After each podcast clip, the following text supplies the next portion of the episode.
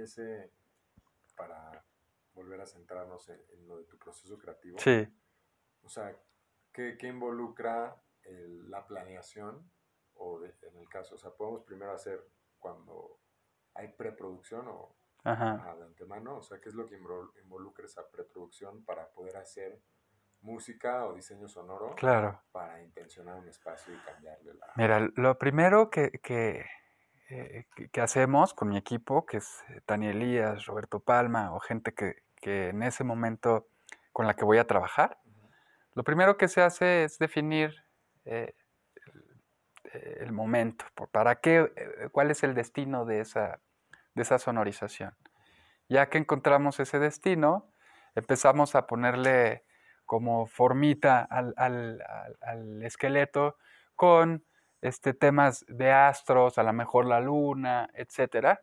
Em, eh, si es, por ejemplo, una pieza especial para el Día de Muertos, entonces conectamos con lo que está sucediendo, eh, hacemos un, un, poquito de meditación, eh, conectamos en espíritu, conectamos en esencia con lo que estamos queriendo transmitir y fluimos y fluimos. Y hablo en, plural porque pues es, un trabajo en equipo, es, son algunas eh, entidades las que hacen que, logremos esos resultados. Empezamos a fluir, empezamos a experimentar y fíjate que los resultados siempre han sido muy interesantes, o sea, siempre distintos uno de otro, eh, unos más eh, digamos que rudos que otros, no todos son súper suaves o, muy softs, hay trabajos realmente fuertes eh, que tienen un, movimiento más enérgico y hay trabajos que son súper suavecitos donde se utilizan mucho menos elementos, ¿no? Pero todo lo va dando, eh, digamos que la intención eh, y la fluidez la fluidez, lo que vaya surgiendo, lo que vayan haciendo. O sea, dirías que como que muchas veces esta, esta producción se mueve a través de ti y no tanto como... O sea, no es que digas, quiero que sea así, así, así, sino te dejas ir y de repente sale. Sí, yo trato de, de, de, como de interpretar una idea por medio de música. Fíjate qué chistoso, porque aunque yo la estoy creando, aunque yo la estoy haciendo, la estoy produciendo, estoy interpretando un contexto para, para lograr eh, eh, que, sea coherente con lo que estamos queriendo desarrollar. Y cuando es en vivo, porque digo, te he visto hacer música en vivo con las meditaciones guiadas y con otras cosas, ¿qué, o sea, ¿Cómo se diferencia eso de hacer una preproducción? ¿O cómo dirías tú que, sientes el cuarto para poder cambiar ciertos elementos? Sí, son, realmente son procesos muy similares. Cuando hago una canción en mi estudio a cuando la hago en un momento en vivo, es como esa misma disposición eh, eh, de mi ser para poder ejecutar algo que, que, puedan nutrir el entorno. En un caso de una pieza que haga en mi estudio, pues es teniendo, sabiendo para qué, cuál va a ser el destino. Cuando estamos en un espacio eh, en vivo con más personas, es pues disponiendo mi, mi, ser superior, sintiendo lo que va necesitando la gente, sintiendo lo que va necesitando la meditación, sintiendo lo que va necesitando el espacio. Es, es algo de bien bonito, de mucha conexión, muy pura para, ir eh, moviendo instrumentos. Hay veces que se me antoja expresar por medio del canto, entonces pones un micrófono y hacemos unos, eh, eh, unas, unas, frecuencias por medio de la voz. Hay veces que más bien pues, aviento unos tambores, pero todo, mucho es, es, es muy, muy perceptivo, es lo que va necesitando el momento, lo que va necesitando la gente. Hay veces que la gente me pide algo más movido y pues, aunque la meditación es una meditación eh, eh, que, quizá lo que se está trabajando es algo, eh, a lo mejor, algo que no debería de llevar ritmo, Pero hay veces que la misma energía me, lleva a hacerlo, que tengo que, dar eso de, mí para que la gente esté, esté mejor. O lo contrario también, hay veces que yo traigo una, una idea este, de lo que va a ser la ceremonia y en el momento termina siendo una cosa completamente distinta, ¿no? Entonces es estar en el aquí y en el ahora, en el presente, dispuesto y tratar de interpretar el momento, tratar de interpretar lo que el contexto necesita para crear cosas más coherentes, para crear cosas más sólidas, para que la gente pueda tener una experiencia multisensorial, para que la gente eh, eh, salga de lo común, que pueda tener una experiencia distinta. Y para nuestra audiencia, ¿cómo definirías tú o cómo entiendes tú más bien la, terapia sonora? O sea, ¿qué crees que hace el sonido que se diferencia de pues, una práctica, sea, de una plática con un maestro o de terapia energética? O sea, ¿qué, qué es lo que tiene el sonido que consideras como único? El sonido alinea las frecuencias, hace frecuencias que son incoherentes o es, ruido, el, sonido armónico lo que hace es que alinea las frecuencias. Entonces te hace, te hace vibrar en armonía y eso, eso es importantísimo y de ahí nos basamos. Hay unos estudios que hizo en los 50, Royal Rife, este, eh, uno de los primeros doctores que empezó a experimentar con frecuencias y empezó a, tener resultados impresionantes. Ya después lo sesgaron porque estaba realmente llegando a, combatir enfermedades como cáncer y cosas así. Y estaba siendo pues, muy prolífero y creciendo. Y pues, eh, eh, pues no estuve en ese momento y no te puedo decir con certeza qué pasó, pero lo callaron o se cayó. Dejó de pronto de escucharse de él. Pero él fue el primero que, estuvo haciendo uso de frecuencias para sanar enfermedades. Y eh, cuando tuve la oportunidad de encontrarme con, eh, algunos, escritos de su trabajo, fue que hubo una conexión impresionante. Y me empecé a investigar cada vez más y más, e incluso eh, trabajando conmigo. Es muy chistoso porque cuando yo estaba empezando a experimentar todo esto, em, realmente no conocía el impacto de las frecuencias. Y yo estaba con todos mis, mis aparatos eh, generando frecuencias, pero sin haber experimentado nunca los resultados.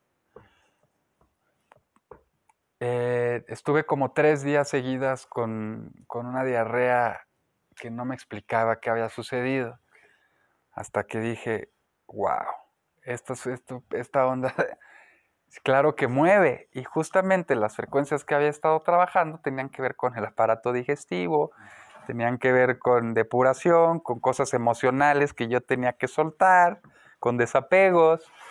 Entonces, claro, fue un super clic que dije, obvio, qué, qué potente, ¿no? Y yo sin saber lo que estaba haciendo, yo experimentando.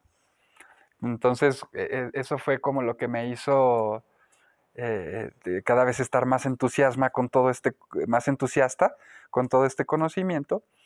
Y las personas te lo dicen, ¿eh? cuando, cuando sales de una experiencia de este tipo, cuando sales de, una de estas meditaciones o, de estos em, eh, espacios de conciencia que, que, estamos generando, espectáculos, eh, te das cuenta perfectamente en la mirada de las personas eh, que están teniendo una experiencia importante. O sea, nos han dado una retroalimentación impresionante y eh, pues gracias a eso continuamos con toda esta labor, ¿no?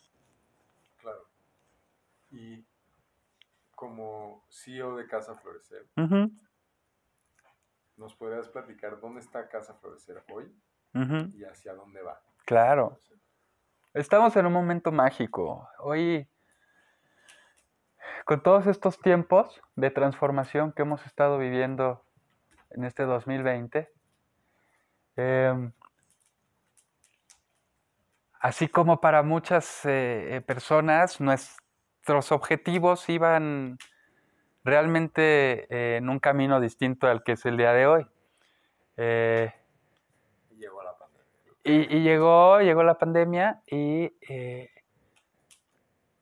pues no tengo más que agradecimiento, independientemente de, de mi empatía para todas las personas que han tenido pérdida, incluso yo he tenido gente cercana que ha tenido pérdidas, etcétera, pero más allá de ponerle un contexto negativo y triste y seguir con esa energía de miedo, es todo lo contrario. Para nosotros ha sido una gran bendición, una, una gran oportunidad de transformar y una gran oportunidad de irnos a la tierra, al bosque, a donde realmente tocas el piso y lo que tienes es tierra, tu suelo es tierra.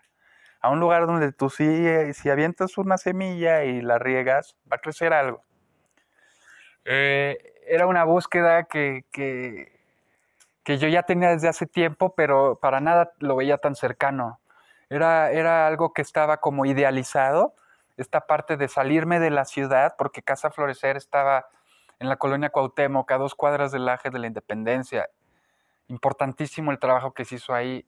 Creamos un oasis en medio de todo el caos. Eh, nos pusimos muy a la mano de muchas personas para que pudieran ir a sanar.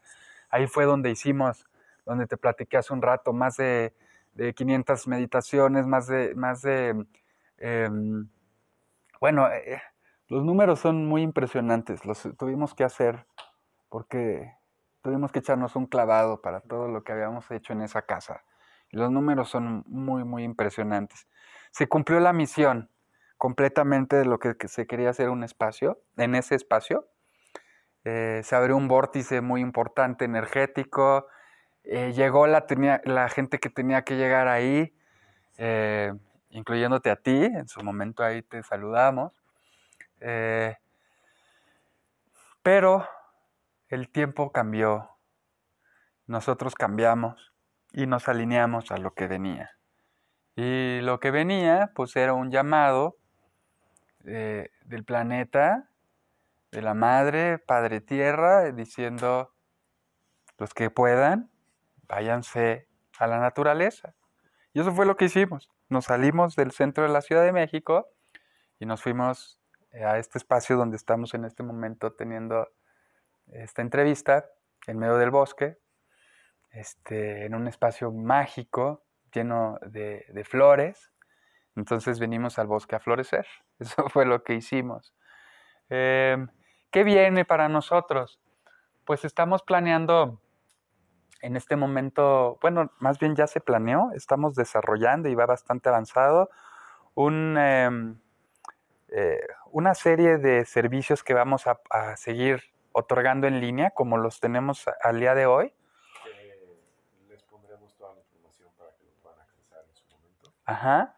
Y, este, y enfocarnos a los talleres que vamos a estar haciendo aquí en, este nuevo espacio, en esta nueva sede. Van a ser eh, talleres, cursos, eh, eh, retiros, mucho más íntimos. Estamos queriendo hacer las cosas distintas. queremos tratar de hacer las cosas más profundas y, ser muy, muy detallistas y cuidadosos con lo que estamos eh, con lo que vamos a impartir. Entonces, vamos a hacer cosas para mucho menos gente, con obviamente todos los cuidados eh, necesarios, eh, de acuerdo a, lo que nos está solicitando en este momento la Secretaría de Salud, siempre con todas las normatividades. Eh, con la distancia correcta y pues en un espacio propicio, ¿no? Que es en la naturaleza, en el bosque, al aire libre. Pues qué bien, increíble que puedan hacer este trabajo y que pues la pandemia haya acelerado este proceso de salirse de la ciudad para, como bien dijiste tú, florecer, ¿no? Una sí. nueva, con un enfoque nuevo y pues dándole a toda su su audiencia, a toda la clientela que han tenido, es un approach distinto y mucho más íntimo, mucho más dirigido. Y qué padre, la verdad. Gracias, gracias por decirlo.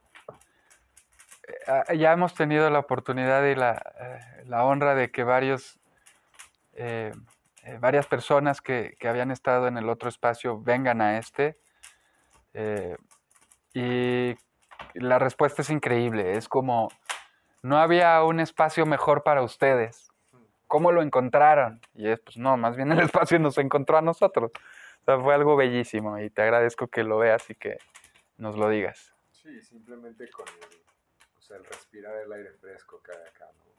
el sentir el piso, o sea, cuando uno puede salir a caminar descalzo y realmente estar en el bosque. O sea, conectar con la tierra, sí es, es otra cosa.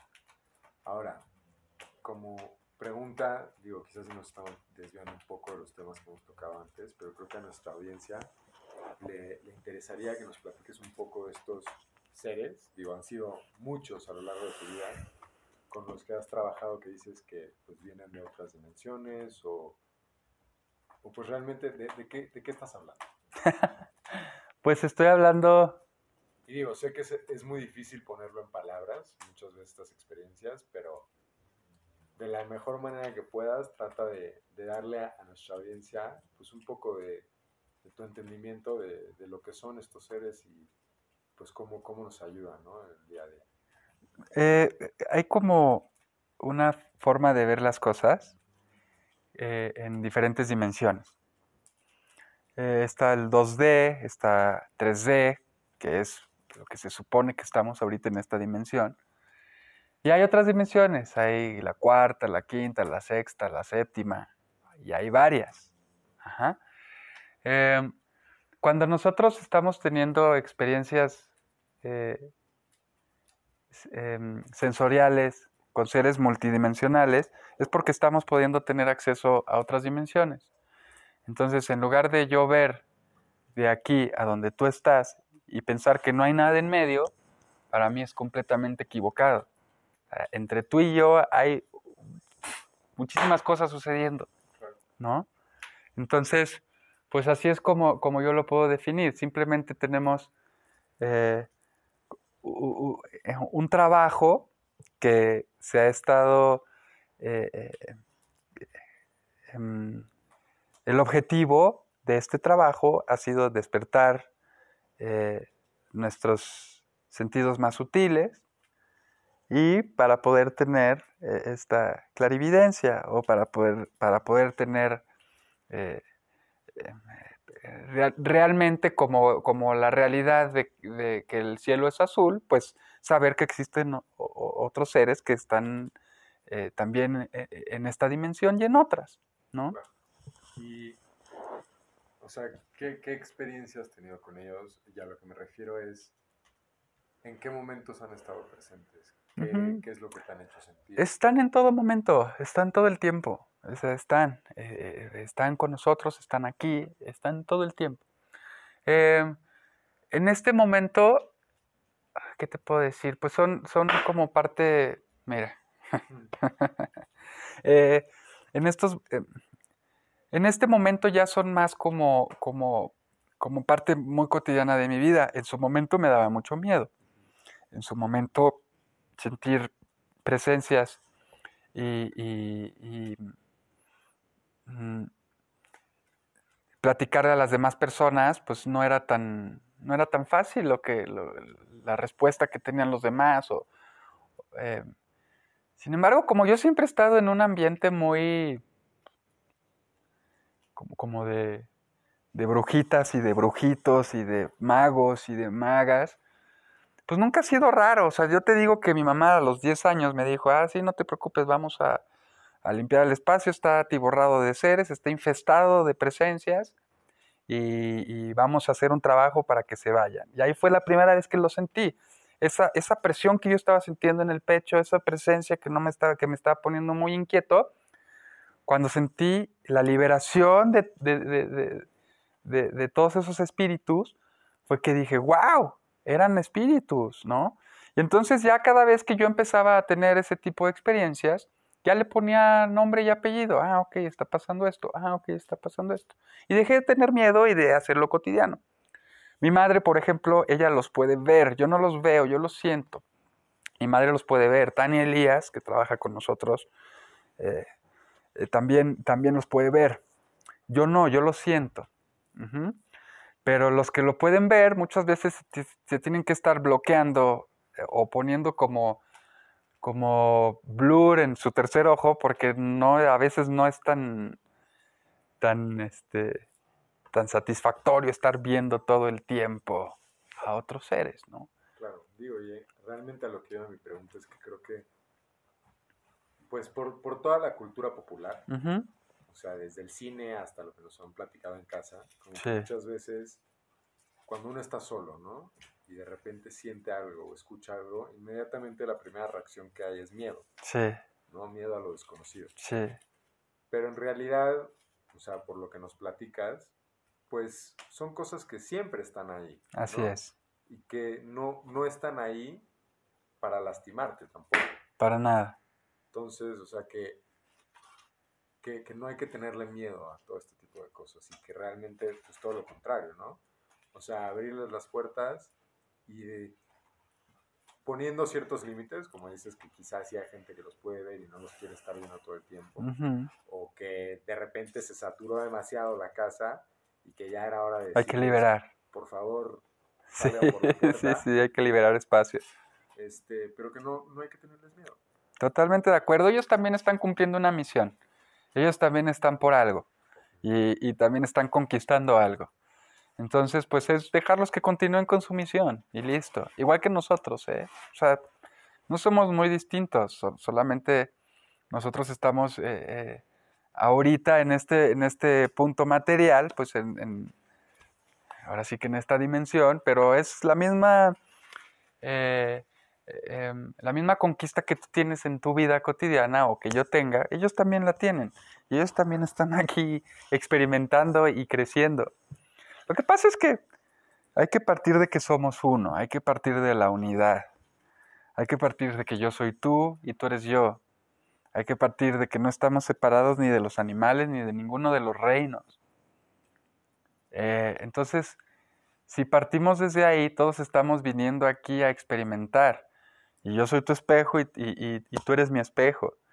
y, y, tú estás conquistando ciertas cosas de ti, yo ciertas cosas de mí, etcétera, pero todo el tiempo estamos regresando y reencarnando en otra forma, y reencarnando en otra forma, y reencarnando en otra forma, tratando de aprender, aprender, aprender, aprender, aprender. Pero somos uno, y es, es importantísimo que, que partir de ahí.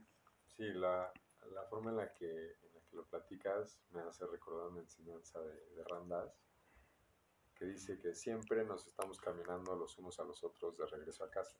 De acuerdo. Y que con esa filosofía y esa apertura, pues no, o sea, déjate llevar, camina hacia adelante y vas a llegar. Sí. Ahora, siempre nos gusta que nuestros invitados le dejen un mensaje a nuestra audiencia. Entonces, te pido que de todo lo que hemos platicado, nos resumas nos des así un mensaje que te gustaría que todos los que están escuchando se queden con, eso.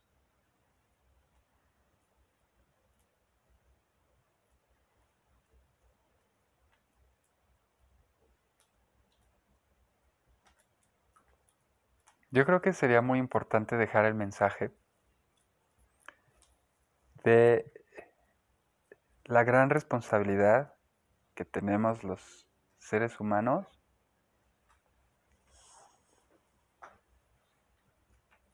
de tomar nuestro derecho a ser felices. Es un derecho nato, solamente hay que tomarlo. La felicidad no está en ese coche que me quiero comprar, la felicidad no está en la casa, la felicidad no está en la ropa, la felicidad no está en mi pareja. La felicidad es un derecho nato, intrínseco en mi ser, que yo tengo que voltear a ver para tenerlo. Hay muchas otras cosas externas que nos pueden generar placeres. Pero la felicidad es nuestra y responsabilidad de cada uno de nosotros. Perfecto y muchísimas gracias. Muchas gracias a ti. Qué buena onda y bienvenido siempre. Bienvenido siempre a este espacio. Muchas gracias también por, por tu labor. Este, y pues, bienvenido a la familia. Gracias.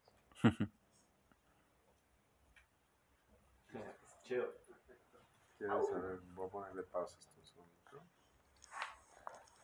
A ver si estuvo larguita, ¿eh? Sí, ah, no estaba grabando. Igualito.